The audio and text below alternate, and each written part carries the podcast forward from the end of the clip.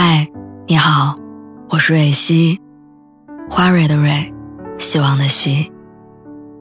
今天你还好吗？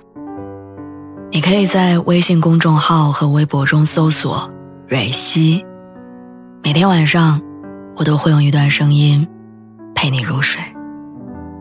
听完今天的故事，祝你晚安，做个好梦。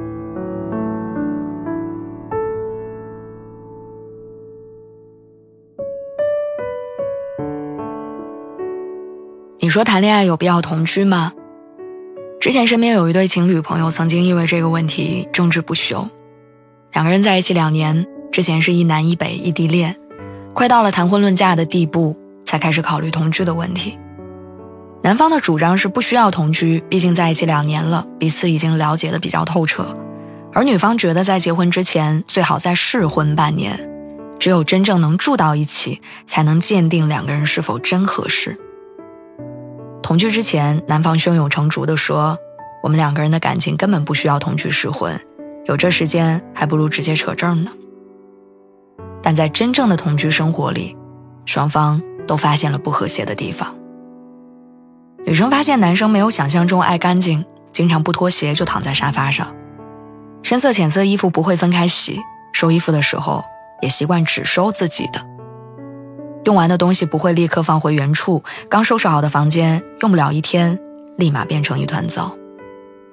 满屋子里到处弥漫着烟味儿，女生好不容易从客厅躲到卧室，一转头却发现，他把烟头拧在了阳台的花盆里。在这同时，男生也发现了很多女生身上他忍不了的。女生习惯了独享一整个衣柜，男生仅有的几件衣服也被塞到床下的储物柜里。女生有控制欲。大到男生选择工作，小到男生中午要吃的外卖、羽绒服的颜色，他都要插手去管。女生有睡懒觉的习惯，可偏偏男生早上要晨跑，每一次稍微有点动静，女生就会忍不住抱怨。更刷新两个人对彼此认知的事情是，他们发现对方没有想象中美好。原本出门约会花两三个小时捯饬自己的人，同居后变成了不刷牙、不洗脸就躺在沙发上吃东西的人。同居两个月，他们发现自己低估了对于另一半真实样子的容忍度，相处的矛盾越来越多。他们没有心情谈婚论嫁，只能暂时停下来，审视感情。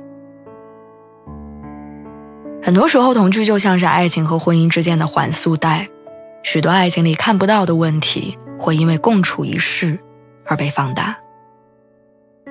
我记得我表哥和表嫂刚开始同居的时候。也同样发现了很多彼此的问题，但他们没有为此分手，生活上的差异也没有影响他们的感情。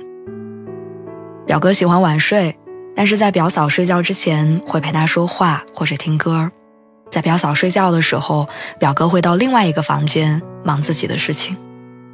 表嫂不喜欢烟味儿，表哥就会躲到楼道里或者直接出门抽，回来的时候还不会忘记给她买零食还有奶茶。即便是在同居时期，他们也能按照自己的习惯去生活，彼此的生活节奏没有被打乱，也都拥有着属于自己的私密空间。想黏在一起的时候，一抬头对方就在身边；想独处，也能随时找到自己想做的事情。结婚之后，他们依然运用着这套模式，每次面对想法不一致或者行动不能趋同的时候，就会按照双方能够接受的方式处理问题。不是知难而退，或者委曲求全。有句话说：“同居让彼此更加亲密，也让问题更快的暴露。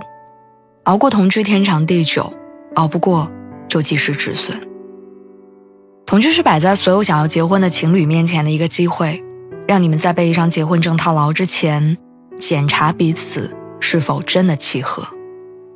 所以不要羞于启齿或者急于结婚。白白浪费了试错的机会。